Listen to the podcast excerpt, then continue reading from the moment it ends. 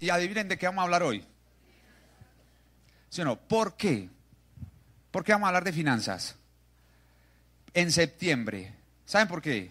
Porque en septiembre cumpleaños todo el mundo. Hay que tener buenos ahorros. ¿Usted no ha visto? Septiembre cumple todo el mundo. Qué pesar los que cumplen en septiembre. Los regalos son ahí, es que un chocolate. No, es que entre todos los chocolates que hay que comprar, ¿cierto?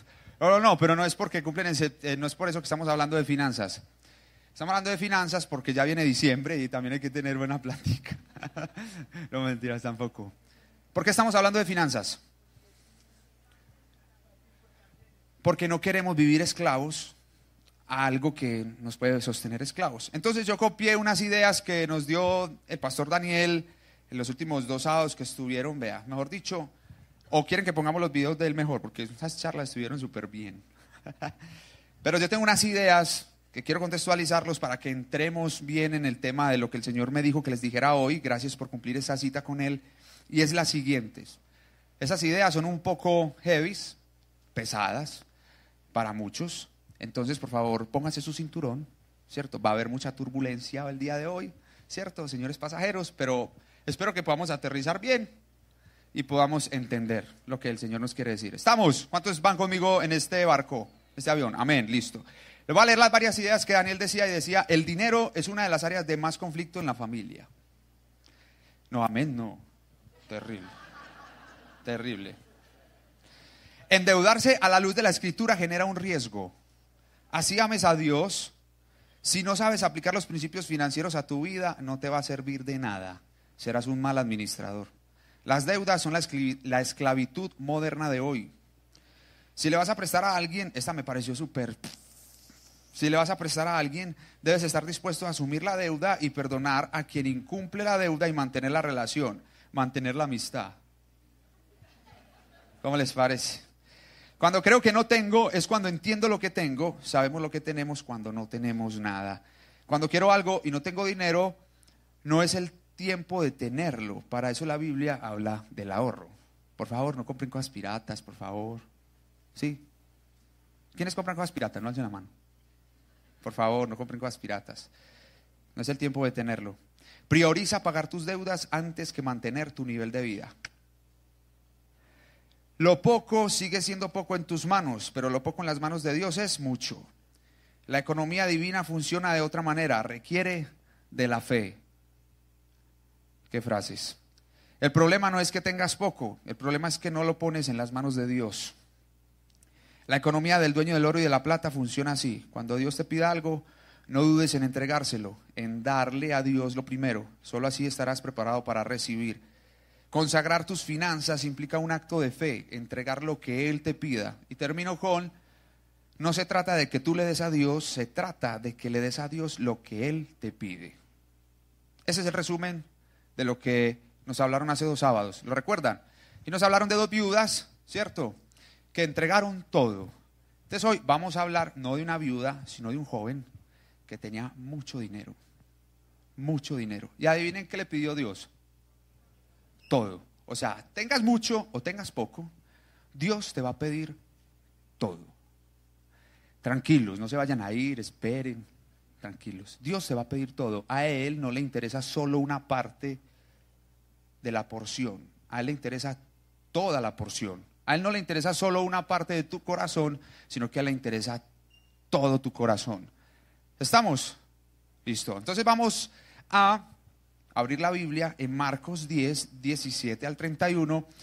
Este hecho del joven rico también lo narra Mateo y también lo narra Lucas, pero me fui por Marcos porque Marcos es un poco divertido, un poco divertido porque narra como con un poquito más de detalle.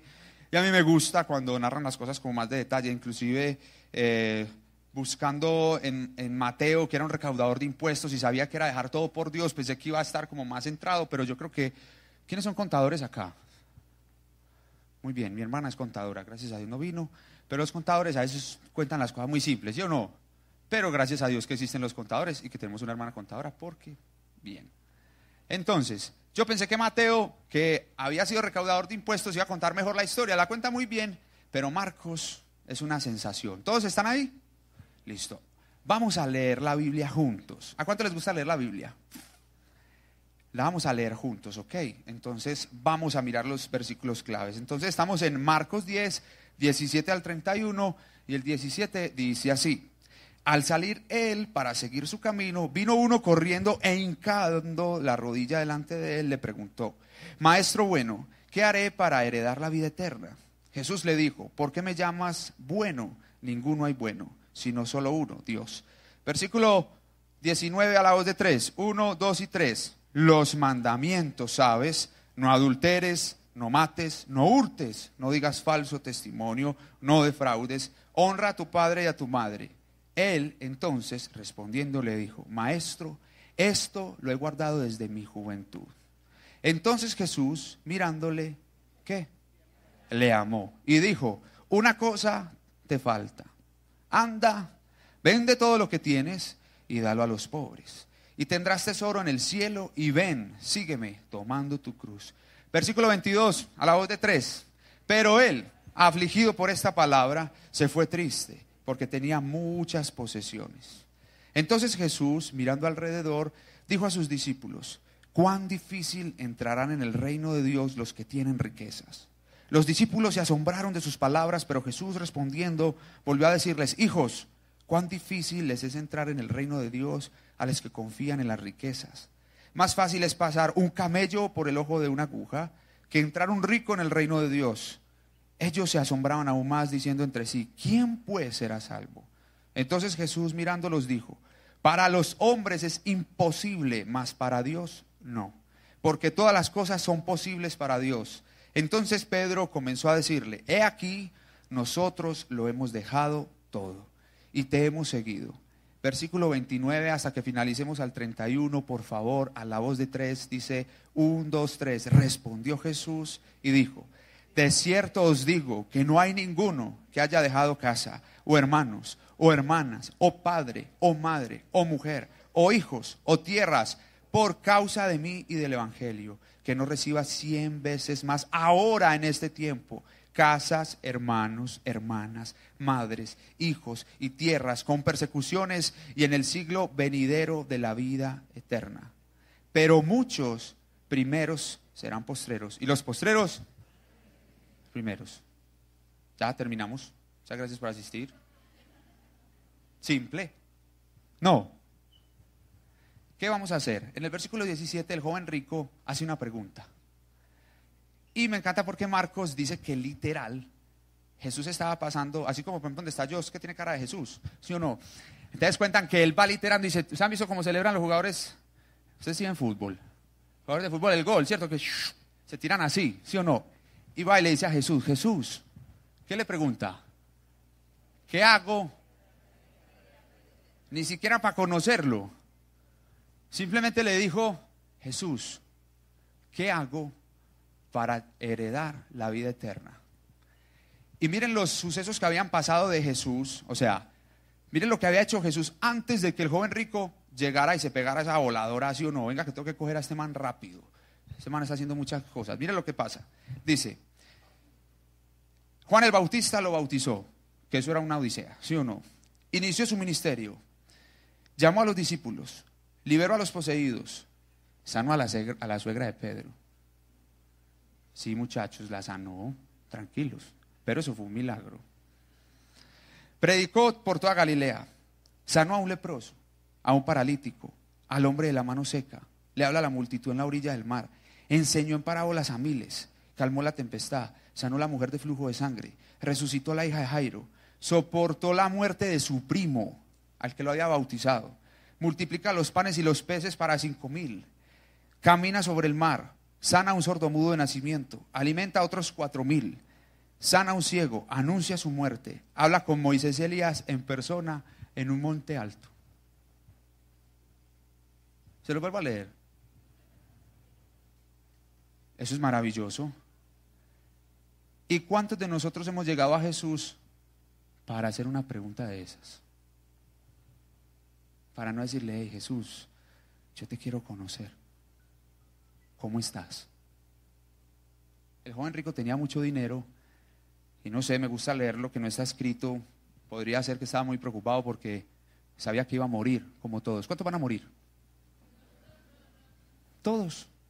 ¿Cuántos van a ir al cielo? ¿Y cuántos quieren ir al cielo mañana?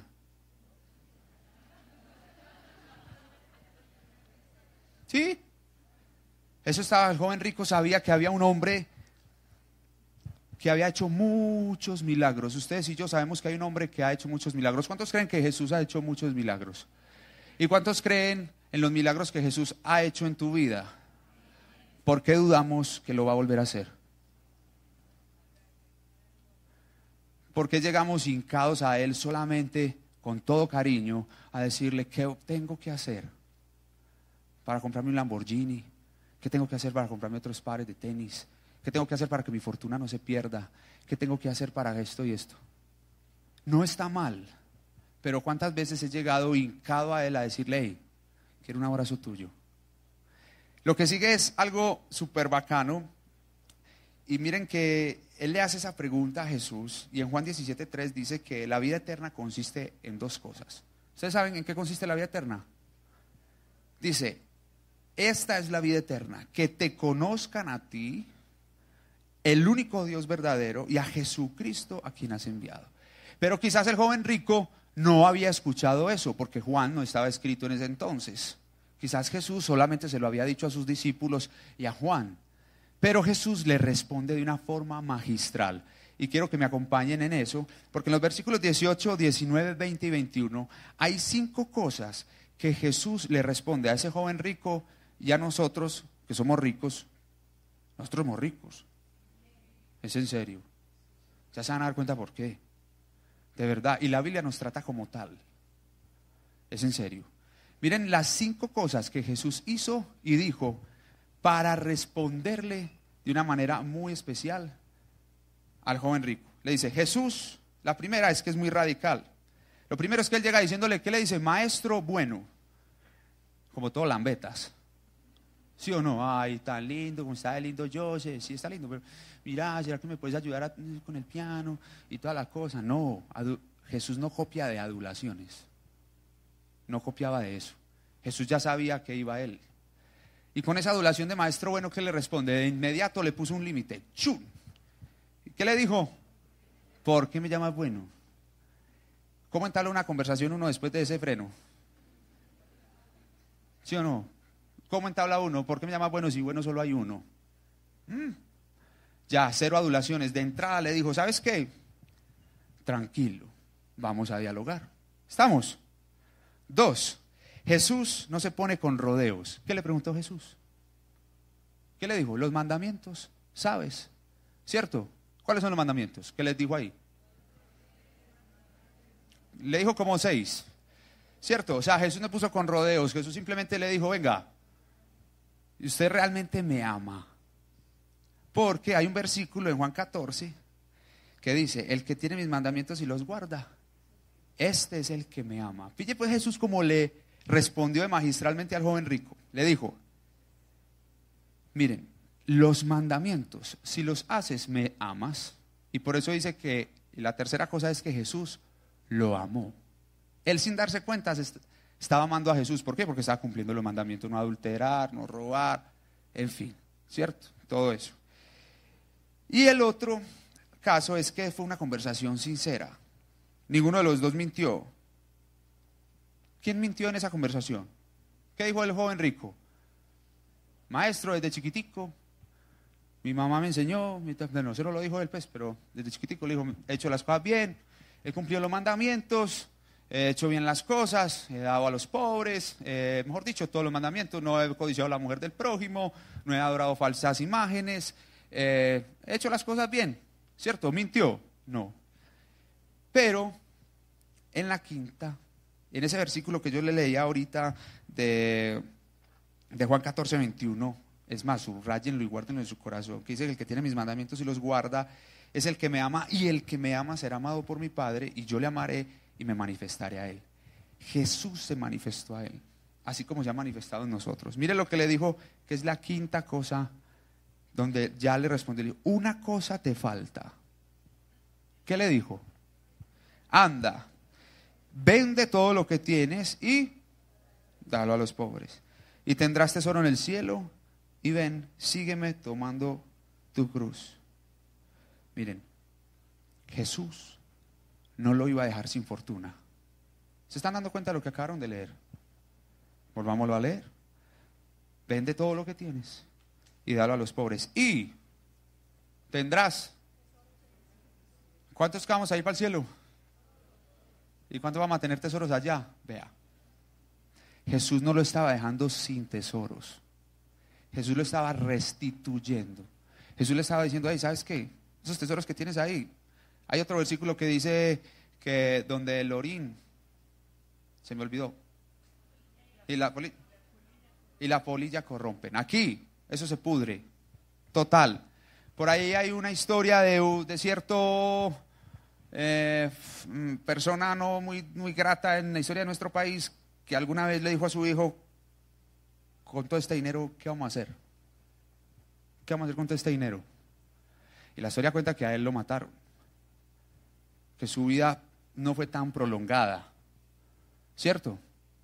Hay muchas historias eh, en Hollywood, hay artistas que han ganado Oscar, pero los han encontrado ahorcados de una puerta porque el dinero no es suficiente, porque estamos buscando algo más.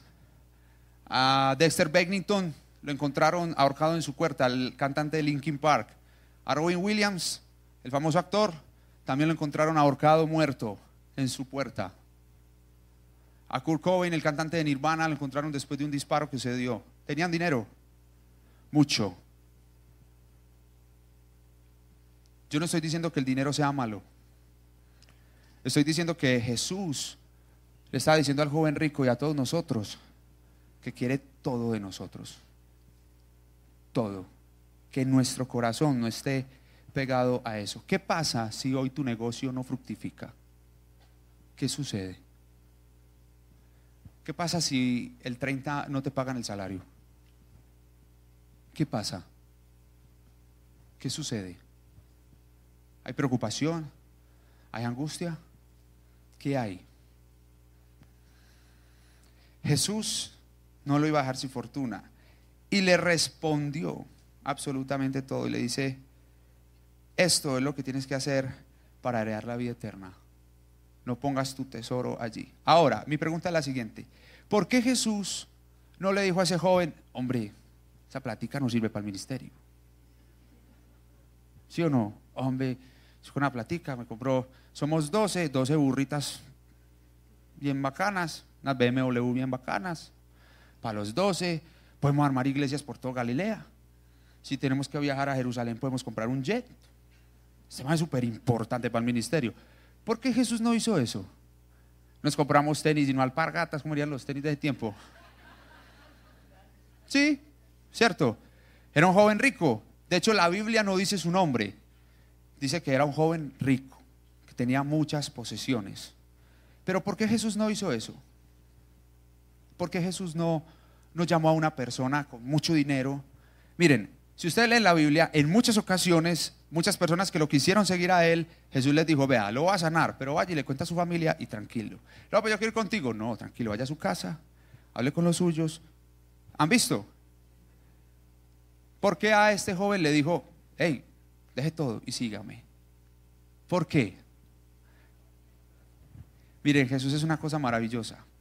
Porque después de que Jesús no ve el interés, y él no ve el interés en su dinero, porque miren, ¿saben qué?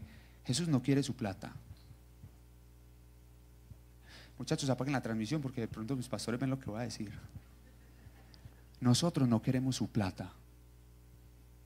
No nos interesa.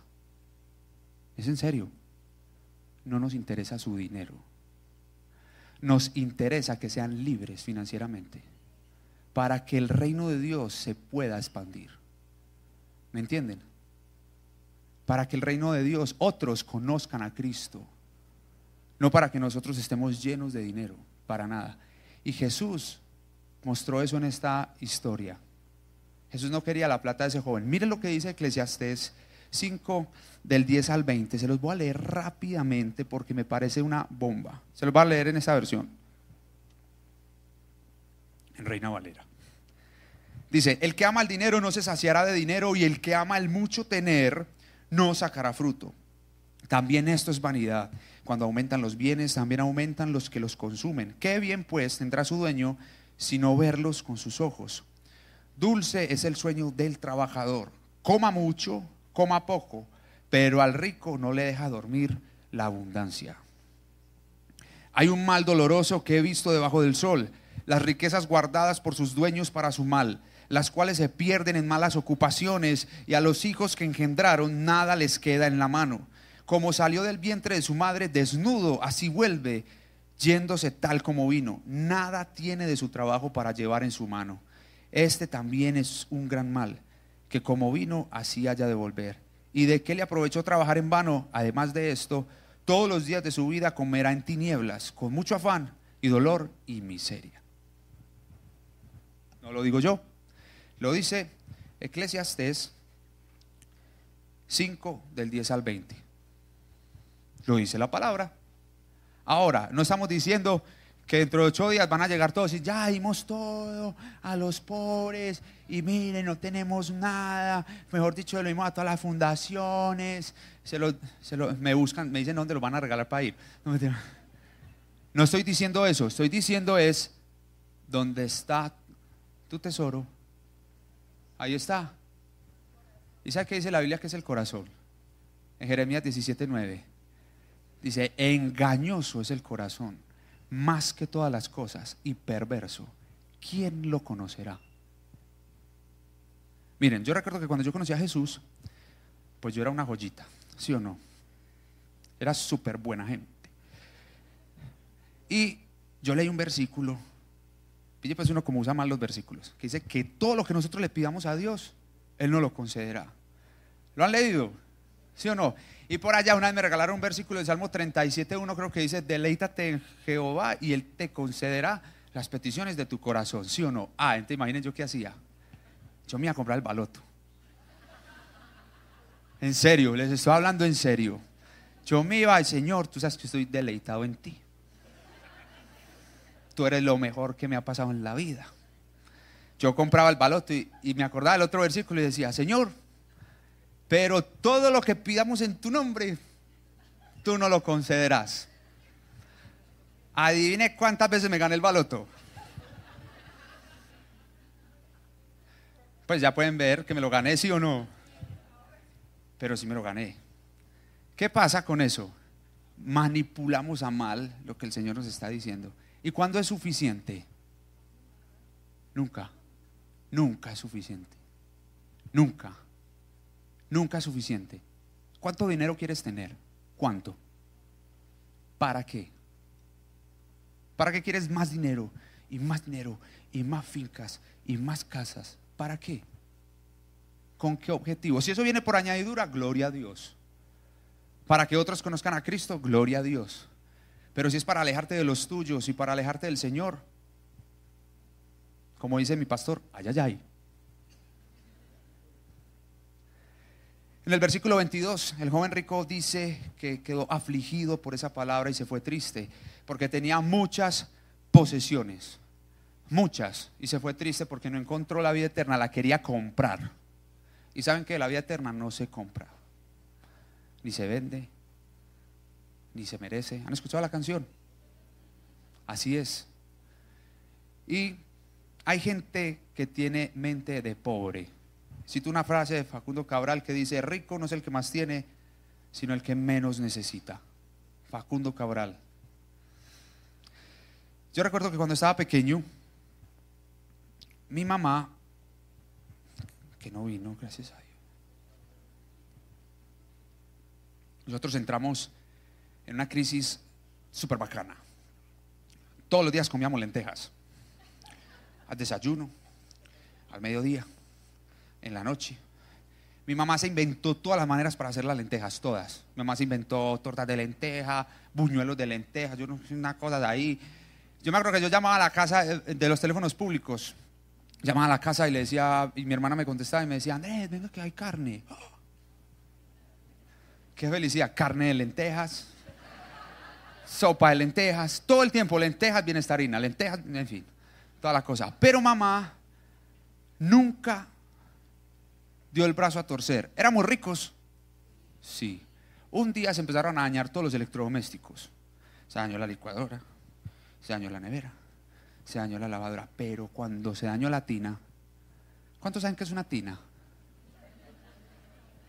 Los de Carol G para acá no saben.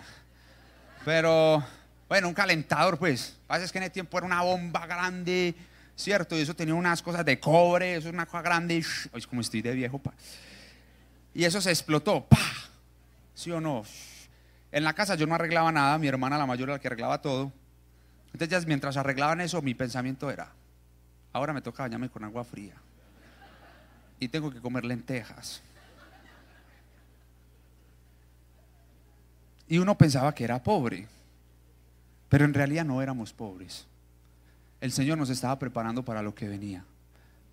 El Señor nos estaba preparando para que cuando exista escasez, nos gocemos en la escasez.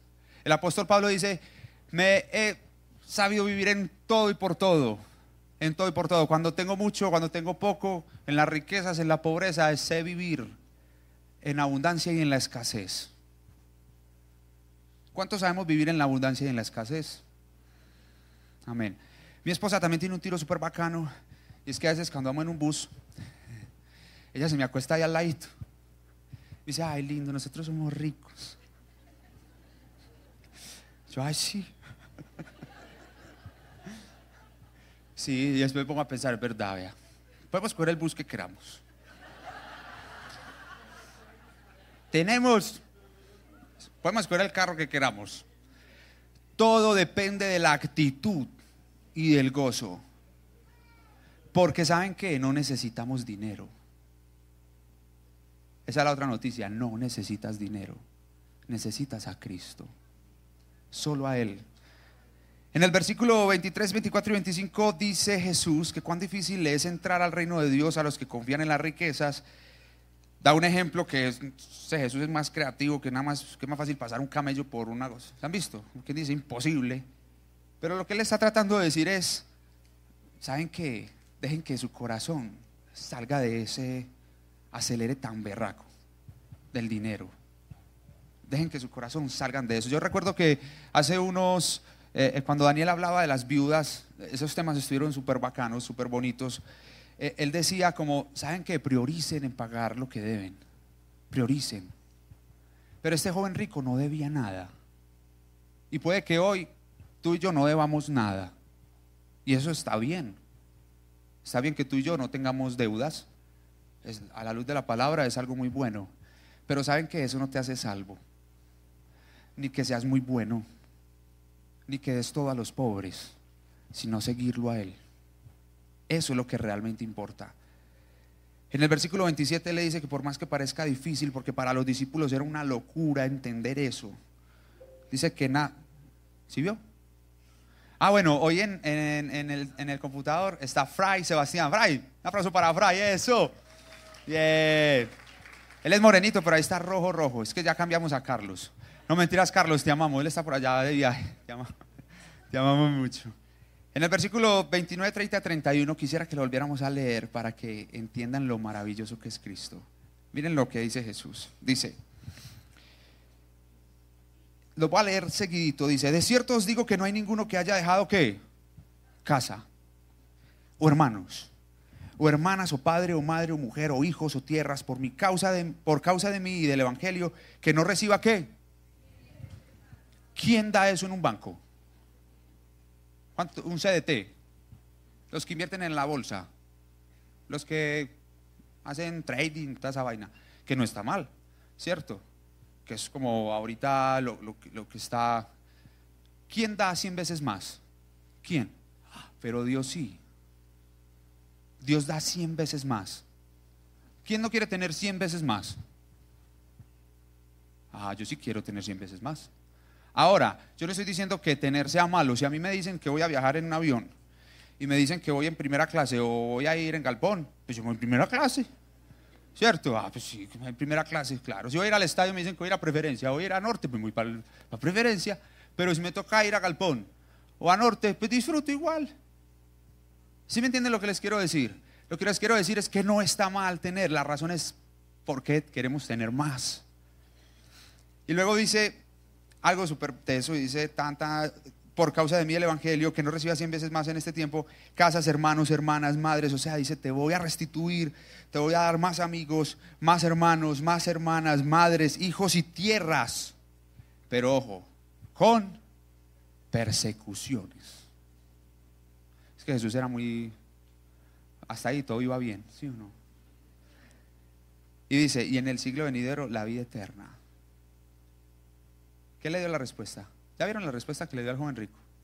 Ya. Le dijo, déjalo todo, pero sígueme. Una cosa es que ustedes y yo vengamos a la iglesia.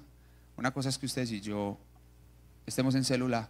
Una cosa es que ustedes y yo hagamos el curso de finanzas Crown, que empieza los próximos días. Por favor, pregunten por eso, que es muy importante, tiene unos principios muy valiosos para que podamos aprender a manejar el dinero, que el dinero no nos maneje a nosotros, sino que nosotros podamos aprenderlo a manejar. ¿Qué hace eso en nosotros? Sabiendo que Jesús nos está pidiendo absolutamente todo. Yo le voy a pedir a David Ortiz que me haga un favor. No se vayan a reír de mí, muchas gracias. Porque vamos a hacer algo como para que me entiendan lo que les quiero decir. ¿Ok? Este man es muy fuerte, pero leía a él, es que es muy fuerte. ¿Sí o no? Eh, un aplauso a David, eso. Además es ingeniero y sabe abrir escaleras. Exacto. Miren lo que les quiero decir. Y es lo siguiente. Mientras David nos ayuda ahí con la, con la escalera. Y es que a veces vamos a hacer de cuenta que esta es la vida, ¿sí o no? Hasta ahí, hasta ahí. ah, sí, no, por si de pronto me caigo. Jesucristo sacramentado. Vamos a ver. Miren, ¿Cuántos corren una carrera de estar escalando y escalando? Yo. Yo lo vivo haciendo, ¿sí o no? Para el ejemplo que vamos a hacer, dulce Jesús mío. Amor, ven, para acá. No, no, tranquilo. ¿Cómo? Sí, claro. Si caigo, caigo encima de ella. Miren, amor, pues no se vaya a hacer debajo de la escalera, ni me vaya a tener, tranquilo. Miren lo que vamos a hacer. ¿Todos están viendo? Sí, ella es mi esposa preciosa, pero mi esposa representa mi familia, todo lo que tengo, la iglesia, ustedes, los chicos de la alabanza. Ella representa absolutamente todo en este momento. ¿Estamos? ¿Ok? Listo. Entonces, cuando empezamos a alejarnos del camino y alejarnos del Señor, empezamos a hacer lo siguiente. Tengo que trabajar. ¿Cuántos tienen que trabajar? ¿Sí o no? Amor, te amo. La iglesia, amo la iglesia, oran por mí, se cumple el milagro. Entonces, subo otro peldaño. Se cumplió el milagro, ¿sí o no? La iglesia, la familia, los amigos, los que valen la pena. Eh, ese tengo que trabajar, porque imagínense que me gané otro negocito. Otro negocito. Eh, vení, ¿por qué no has vuelto a células? No me cuenta que mi esposa me está preguntando a mí eso. No, lo que pasa es que mucho trabajo, pues, ustedes saben la bendición, la bendi. ¿Sí o no? Y, no, el negocio está creciendo, pero una cosa abismal, ya me está dando como susto. Una cosa abismal, ¿sí o no? Y cuando estamos por acá encima, tranquilos que yo aquí me he montado ya, pero igual si me caigo me voy para el cielo. Tranquila, Vivi. Te aseguro que lo que estás haciendo no detendrá mi caída. Quédate ahí, llama a quedar quieto, tranquila. Hay una canción muy famosa. Si se dan cuenta dónde estoy y dónde está lo importante. Hay una canción súper famosa de alguien, de un cantante, de un filósofo guatemalteco llamado Ricardo Arjona es súper tesa. ¿Sabe qué dice en la canción? Dice, tengo millas de vuelo para ir a Plutón. Tengo un club de fans en la luna. ¿La han escuchado? Una casa gigante que veo desde un avión y en los ojos de algunos fortuna. un ejército de alcahuetes, una foto con Bush, una suite en el Waldorf y más autos que amigos. Eso dice la canción. Y por allá dice, tengo tres oficinas y un piso en New York Y el rey Midas trabaja conmigo. Tengo ganas de no tener ganas. Eso dice él. ¿Y cuántos trabajamos por llegar acá? ¿Y dónde está mi familia? Tranquila, mi amor, vea usted ahí. Yo aquí tengo, vea, millas para ir a Plutón, el rey Midas trabaja conmigo, todo.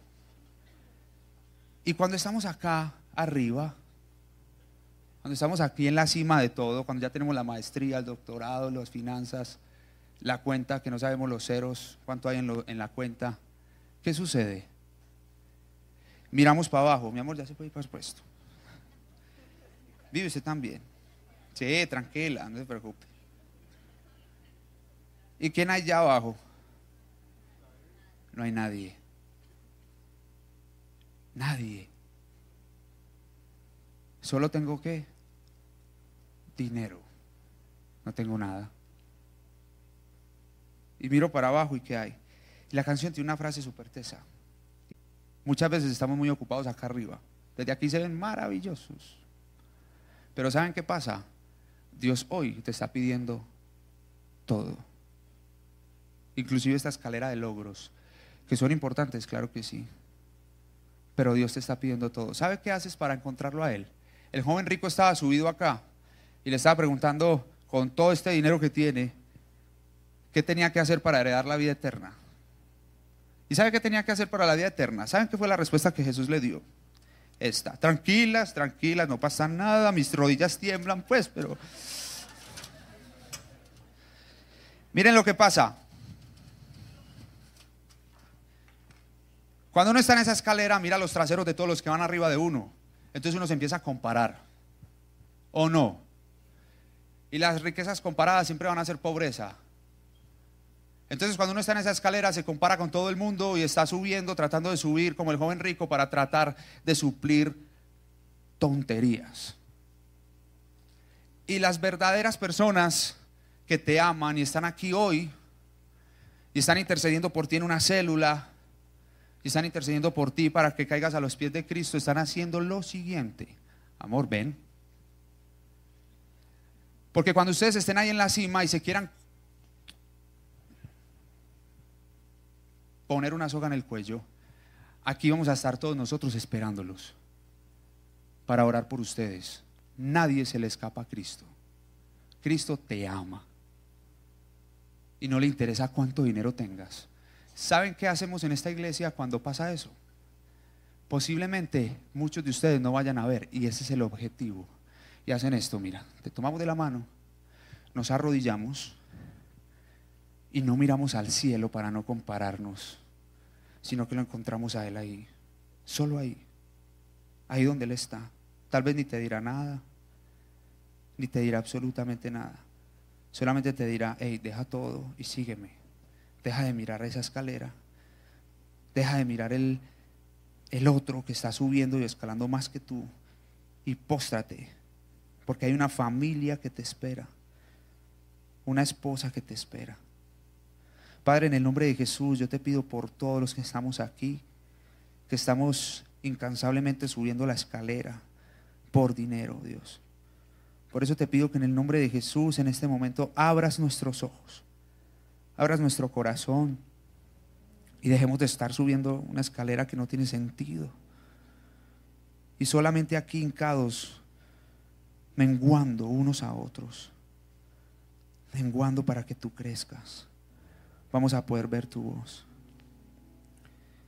Te amamos Jesús, te amamos.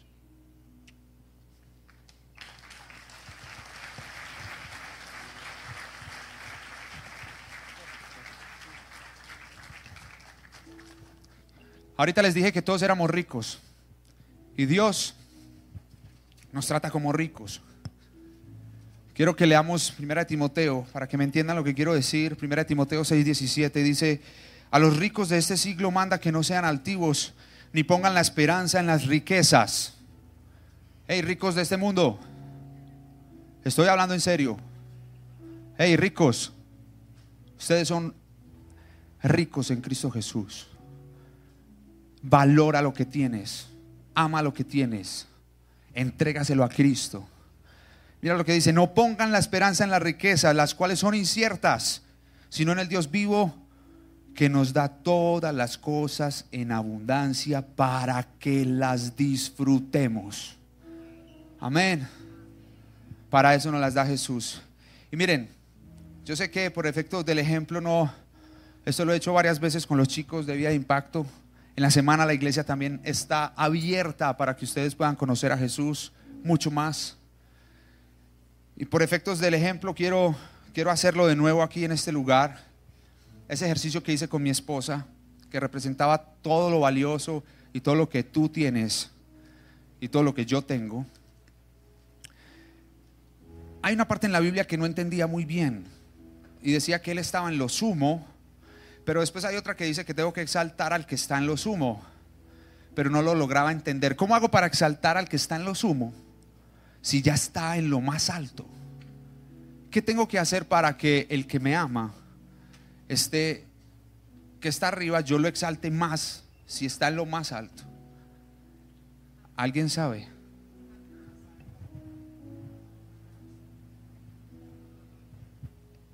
Pero aún sigue estando más alto.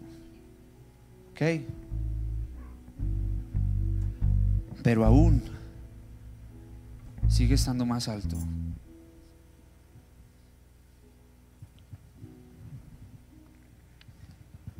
Pero así no está más alto. Así no está más alto. Así está en lo sumo de mi vida. Padre, ahí donde están tus hijos sentados o hincados o arrodillados o acostados, diciéndote que te entregamos todo lo que somos, entregándote absolutamente todo. Te pedimos que nos ayudes a, no ser esclavos de las deudas y que si no tenemos deudas, a no ser esclavos del tener y tener y tener y tener y tener y tener y tener. Señor, solamente te queremos conocer a ti porque si te tenemos a ti, Señor, absolutamente todo lo tenemos. Tú nos das cien veces más. Y no te interesa cuánto tenemos. Aquí, Señor, postrados ante ti, te pedimos que en el nombre de Jesús entendamos que tú eres todo. Y que si nos estás pidiendo todo, te lo vamos a entregar te lo vamos a entregar, Padre.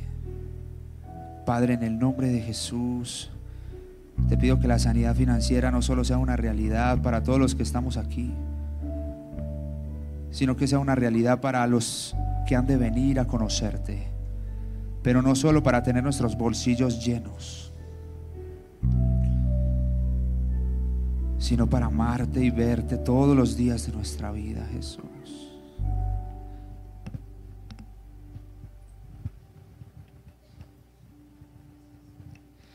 ahí donde estás, tómate solo dos minutos, dos minutos con Él.